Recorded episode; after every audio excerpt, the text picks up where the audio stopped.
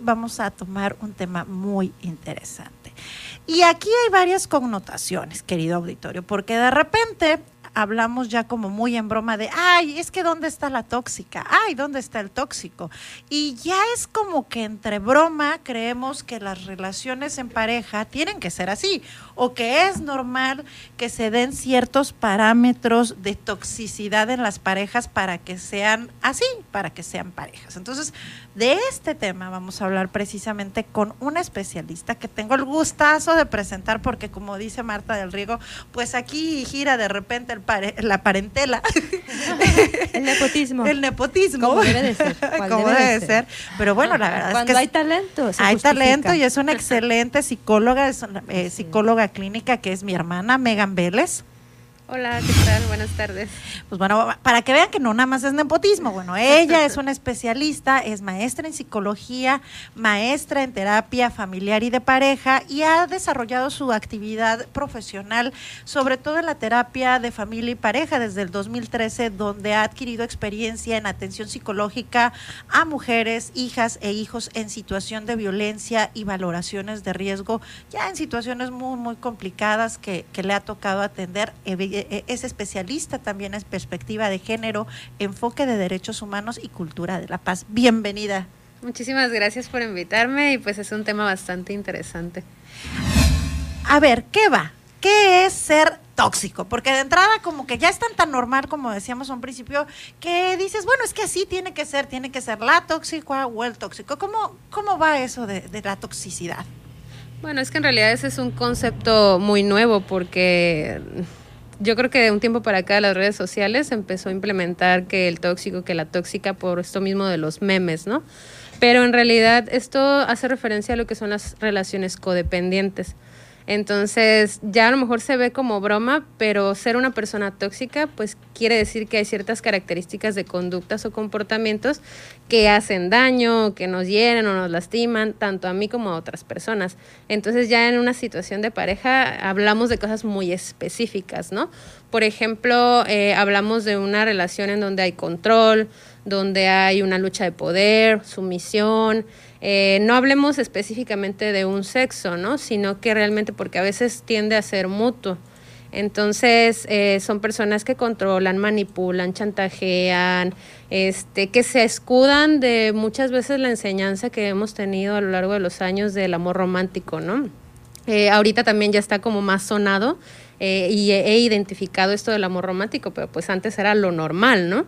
Entonces muchas de las conductas tóxicas tienen que ver con que están reforzadas a lo largo de miles de años eh, de nuestra cultura, vamos a hablar específicamente de la cultura de México, y que realmente se ven como lo adecuado, lo normal, lo correcto, lo tolerable. Entonces muchas personas permanecen en situaciones así o buscan relaciones así porque es lo normal o lo esperado. O incluso hasta lo ideal a veces. O lo ideal. lo venden en cada medio, ¿no?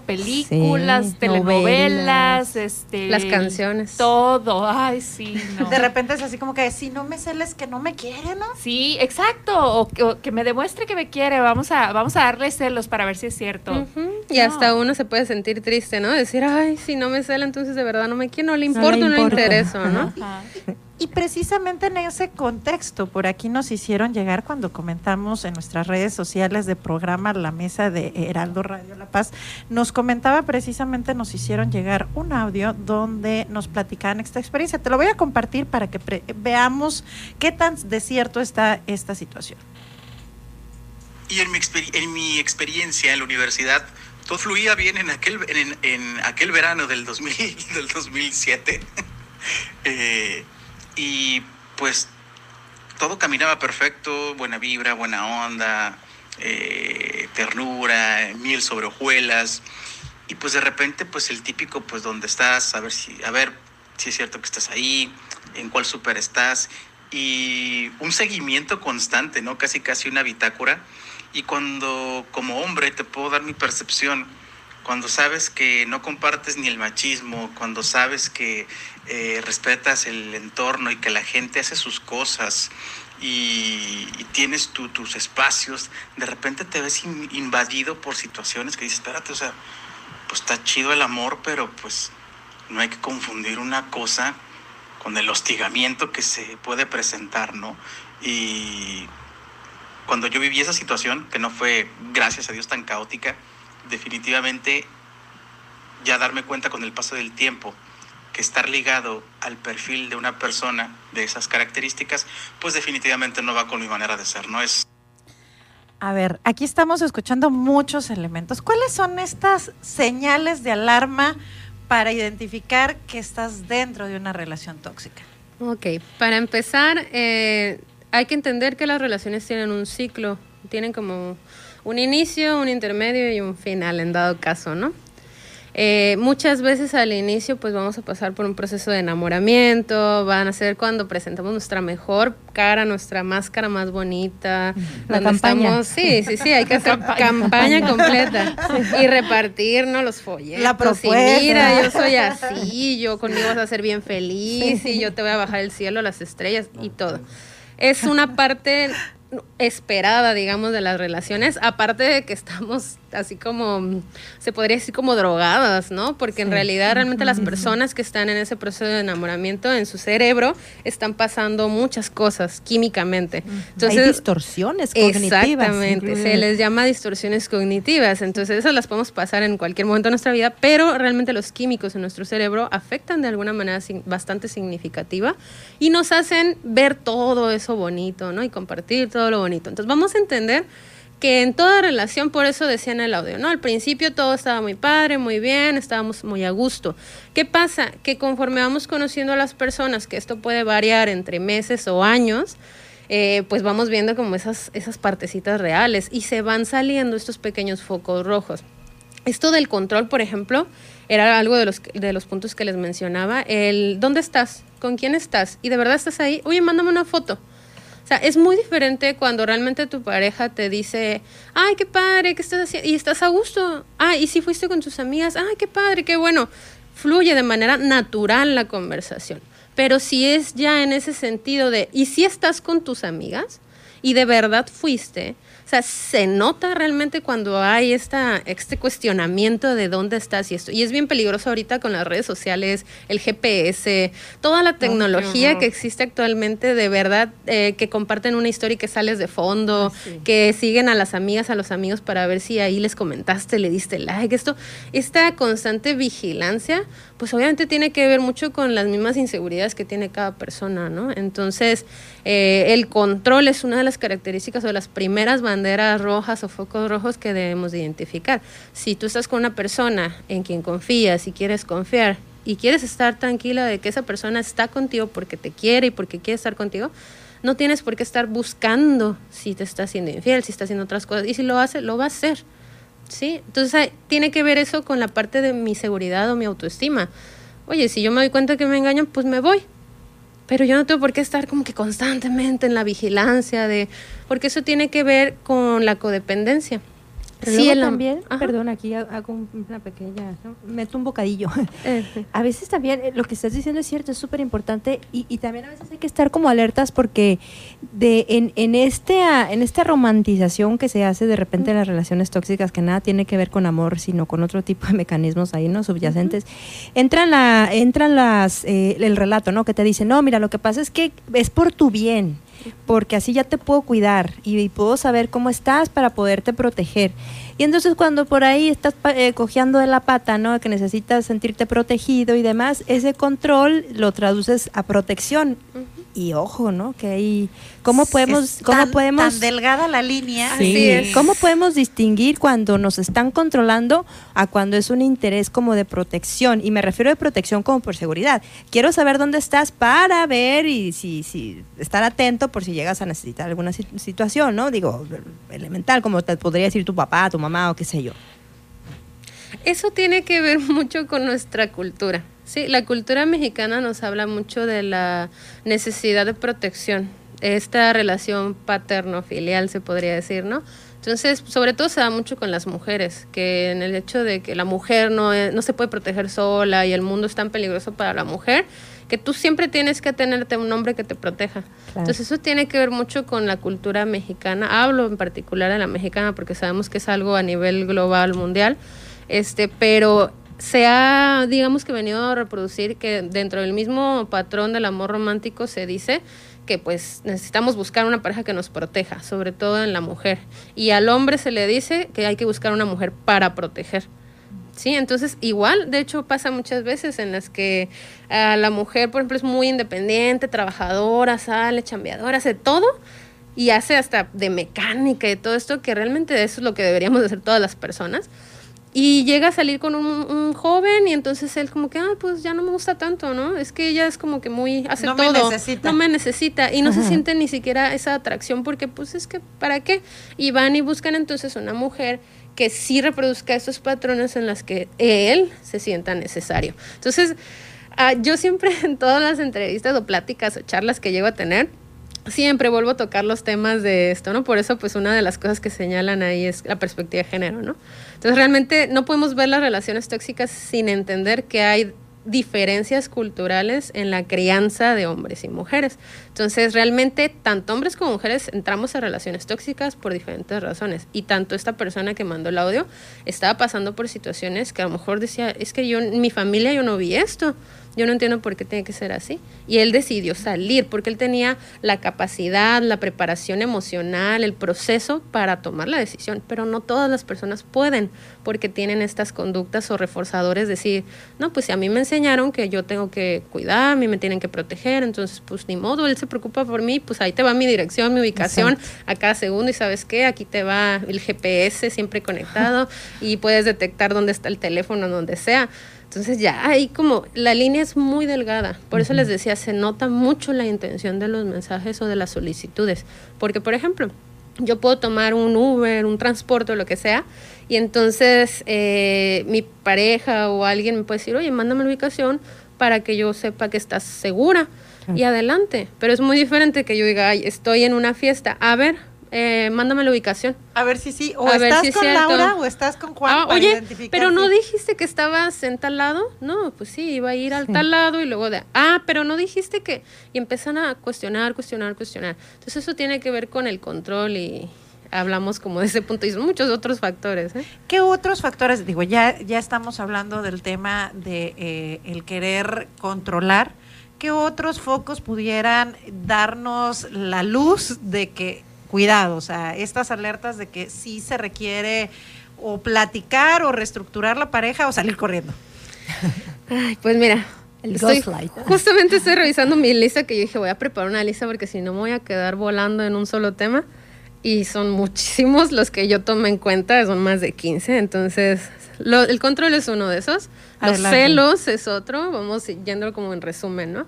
Los celos, el hecho de la inseguridad, ¿no? De estás con él, eh, pero es tu amigo, ¿y por qué? ¿Y desde cuándo es tu amigo? Oye, qué raro que tu amigo haga eso. Oye, este, ay, ya tus amigos te, con- te mandaron mensajes, ay, tus novios del Facebook, ay, tus novios de tal cosa. Entonces, ese tipo de conductas ya de celos, pues tienen que ver muchas veces con la misma desconfianza o inseguridad de cada persona. ¿Sí? O si ellos ya engañaron, o si ya les engañaron, o sea, sus propias experiencias. Entonces, siempre creo que lo más importante es que en una relación entendamos que estamos separadas. O sea, nos han enseñado en el amor romántico que hay que buscar la media naranja, cuando eso no, no ha funcionado. O sea, dicen mucho de, ay, antes los matrimonios sí duraban, pero ¿en qué condiciones? Muchas ¿A qué veces... costo? ¿O en qué costo? Muchas veces había parejas que duraban 60 años y ya no eran parejas de hace 20. Así ¿sí? es. Que nada más por los hijos, las hijas, la familia o lo que fuera, ¿no? Entonces, eh, tiene que ver con eso de que eh, aprendamos que no somos media naranja de nadie, porque si yo me convierto en la media naranja de alguien, pues el día que eso termine o haya problemas, pues yo siento que me quitan la mitad de mi vida. Sí, y es real, porque pierdo mis amistades, pierdo a mi familia que era su familia, pierdo a mis convivios, mis lugares favoritos. O sea, te absorbe tanto esa relación que en realidad sí te están quitando la mitad de tu vida. Y es que se vuelven como referentes de identidad también, ¿no? Así es. ¿Quién Me soy? mimetiza, ¿no? Sí, y- Sí, y, se bueno, vuelven un- soy a partir de la, del vínculo que tengo, ¿no? Soy lo que soy porque soy la esposa de, la novia de, y tengo al, ¿no? Tengo- y, en- y como lo dices tú, ¿no? Dentro de la cultura aquí eh, hay como una especie como de... de de um, eh, cotizas no en la en, en la bolsa de la vida aquí en México si tienes marido si tienes trabajo si tienes hijos si tienes ciertas cosas no entonces vas Parece una perdiendo lista, checklist, ¿no? Sí. en fin ¿Qué perdón, otros Pame. elementos? Sí, Eso es algo como muy, muy común, ¿no? El hecho de depender completamente de la otra parte, ¿no? Tenemos pues eso que genera lo que es la codependencia, eh, muchas veces nos aislamos de familiares, de amistades, y eso, de hecho, eso del aislamiento es uno de los más delicados. O sea, dentro de estos que estamos mencionando, a lo mejor todos son muy importantes, pero el aislamiento pasa y es cuando da pie a situaciones de violencia, por ejemplo. ¿Cómo sería el aislamiento? Para ponerlo así como prácticos. Mm, cuando, por ejemplo, nos dicen, ay, es que no me gusta tu amiga, se me hace que ella no está a favor de nosotros, de nuestra relación. Ay, oye, es que tu mamá eh, me hace malas caras. Ah, y empiezan a hacer que la pareja se aísle de sus redes de apoyo o sus redes seguras y sea totalmente para mí. ¿Sí? Entonces eso, eso vuelve a ser un aislamiento y eso es por medio del chantaje y la manipulación, que eso da pie a los otros dos puntos, ¿no? El chantaje es que si tú me amaras como yo te amo, entenderías que tu mamá no está de acuerdo y que me hace muy malas caras y me hace sentir muy mal y yo pobrecito, pobrecita de mí, ¿no? Qué horror. Entonces dice, bueno, por ahí a, a algunas personas les ha de estar sonando estas cosas, ¿no? Por aquí escuchamos algunas risas de recordatorio, yo creo. Y pues la manipulación va con va de la mano, ¿no? Como de que, ay, es que pues vamos porque yo la otra vez te compré y te hice y aquello y pues como que cobrándotelas, ¿no? Como que ahora te toca a ti colaborar y cooperar en lo que yo quiero. Y eso nos lleva a otro punto muy importante, que a veces no sabemos identificar, que es respecto a las relaciones sexuales, que a veces creemos que debemos cooperar y pues bueno, como él o ella ya me hizo esto, me compró, me dio y tal, y como me mantiene y me hace esto, yo le debo de cumplir aunque sea en eso. Y a veces ni siquiera tenemos las ganas o la intención de hacerlo, o nos empieza a chantajear y decir, bueno, pues es que si tú no me haces eso, me voy a ir a buscar a otra que sí, o a otro que sí. Entonces eso va con de la mano el chantaje, el contrato, si se dan cuenta y se van combinando todas, ¿no? Entonces, y no, no sabemos identificar eso de las relaciones sexuales, por ejemplo, porque a veces es como, pues es que yo sí cedí, o sea, yo no, no me violó, no me hizo nada, o sea, yo sí quise, pero no me sentí bien y me sentí mal y el día siguiente lloré, o sea, obviamente no estuvo bien, sí, eso es un abuso, de hecho Así. Y es violencia sexual. Entonces, eso, esos que estamos comentando como puntos chantaje, manipulación, control, todo va dando pie a relaciones violentas, porque eso ya es violencia psicológica, para empezar, ¿no? Entonces, muchas veces también nos culpabilizan. Imagino que a ustedes les ha tocado que las lleguen a cu- culpabilizar. No ha nacido el hombre todavía que llegue.